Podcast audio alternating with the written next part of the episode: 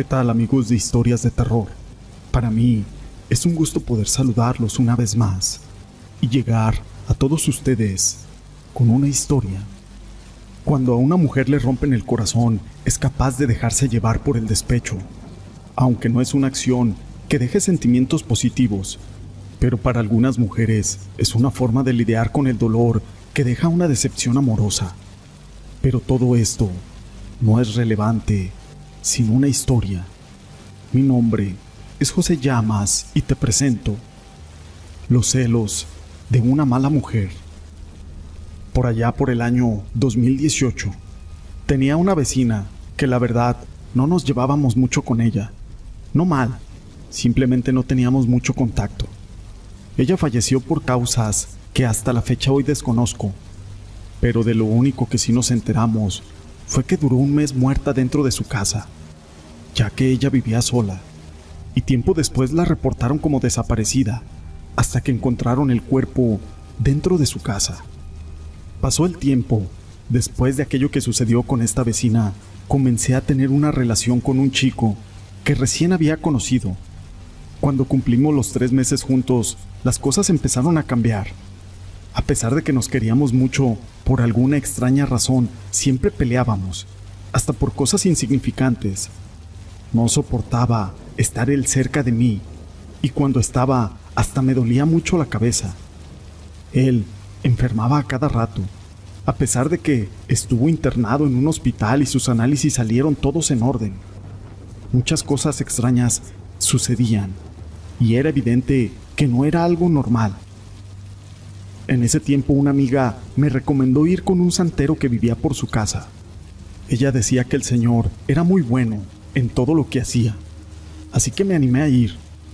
Cuando llegué al lugar donde él atendía a la gente, recuerdo que aquel señor se me quedaba viendo con una mirada muy extraña.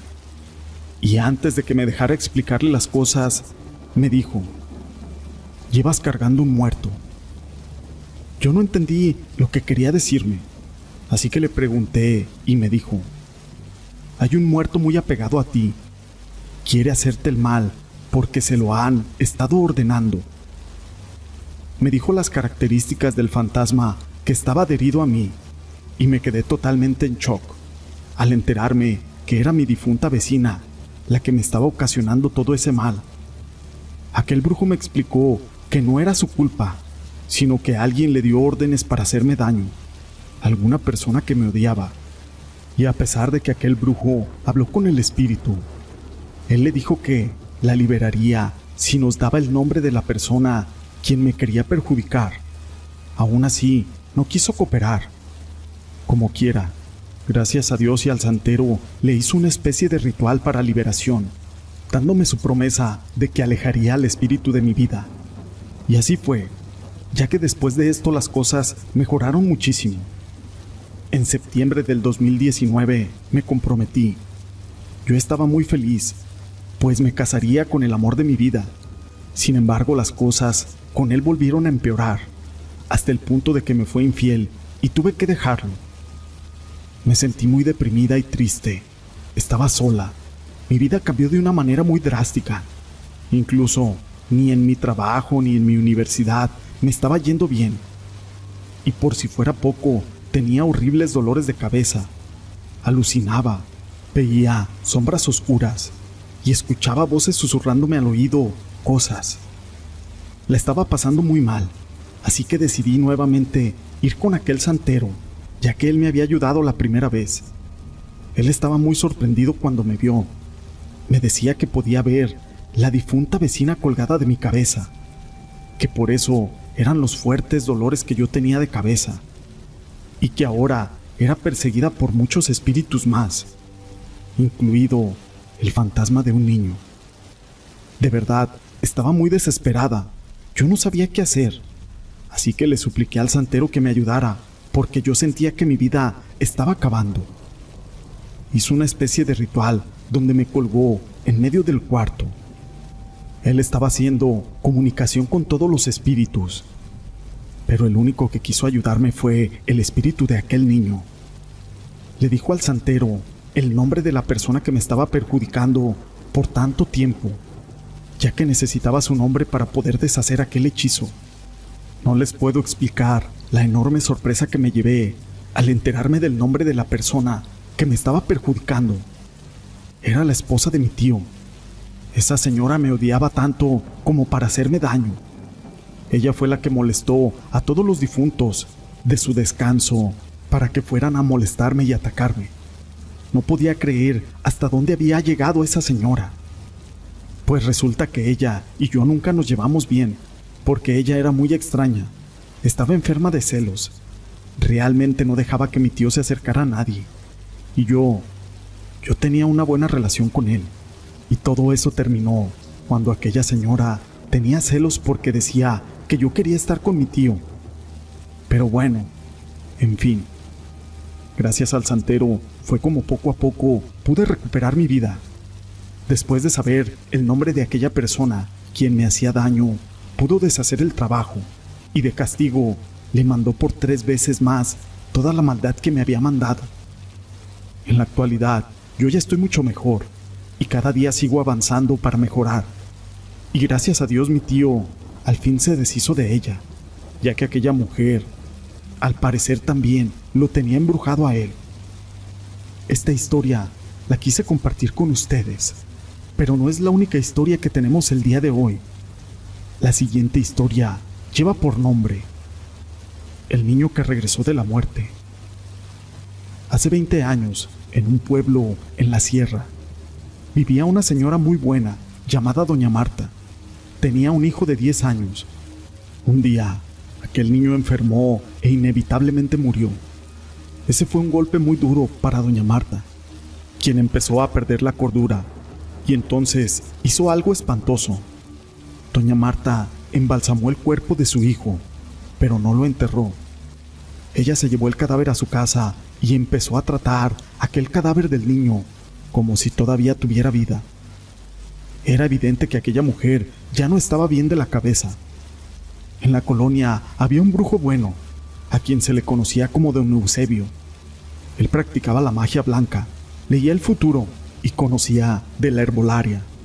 La gente de la colonia le tenía mucho respeto y también le tenía mucho cariño, pues ayudaba mucho a la gente. Un día doña Marta fue con él para pedirle que por favor regresara a su hijo de la muerte. Era evidente que el cuerpo de aquel niño ya se estaba pudriendo.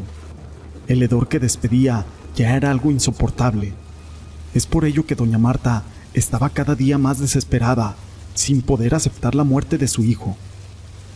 Don Eusebio le dijo que él no podía hacer eso, que él no podía intervenir con la voluntad de Dios Padre y que debía darle cristiana sepultura a aquel niño.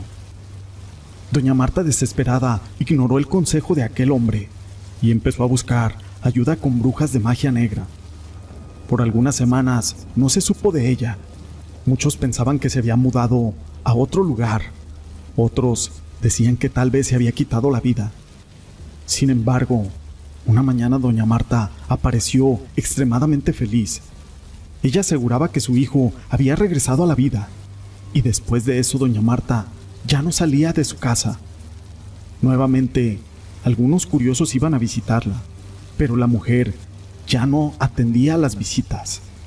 Se volvió totalmente una ermitaña. Lo más aterrador comenzó por las noches, ya que a través de la ventana la gente aseguraba que el cadáver del niño se movía por sí solo, atravesando de un cuarto a otro. Otros veían que el niño y doña Marta comían solamente a las 3 de la madrugada, y que en efecto, el cadáver del niño comía por sí solo. También se decía que por las noches salía a la calle y que tocaba la puerta de las casas en la madrugada, y se sabía que se trataba del niño, porque del otro lado de la puerta se podía recibir aquel olor. Cuando se le preguntó a don Eusebio si en verdad el niño había vuelto a la vida, éste dijo, Eso que está ahí puede moverse o puede verse como el hijo de doña Marta, pero les aseguro que no lo es. Es algún tipo de entidad maligna. Protejan a sus hijos, pues ese ser busca un cuerpo joven para seguir viviendo en este mundo terrenal. Pasaron las semanas y doña Marta y el cadáver de aquel niño desaparecieron y nunca se volvió a saber de ellos. La casa aún tiene los muebles, mesas y demás cosas. La casa sigue abandonada. Por las noches dicen que se pueden ver llamas saliendo de ahí. Otros dicen, aún se puede ver el cadáver del niño paseando por ahí. Y otros más, por las noches en la calle, de vez en vez, se percibe aquel olor horrible del cadáver en descomposición de aquel niño. Estas historias las quise compartir con ustedes. Si les han gustado, déjenme su pulgar arriba. No olviden en dejar sus comentarios y compartir estas historias. Gracias por ser parte de este canal.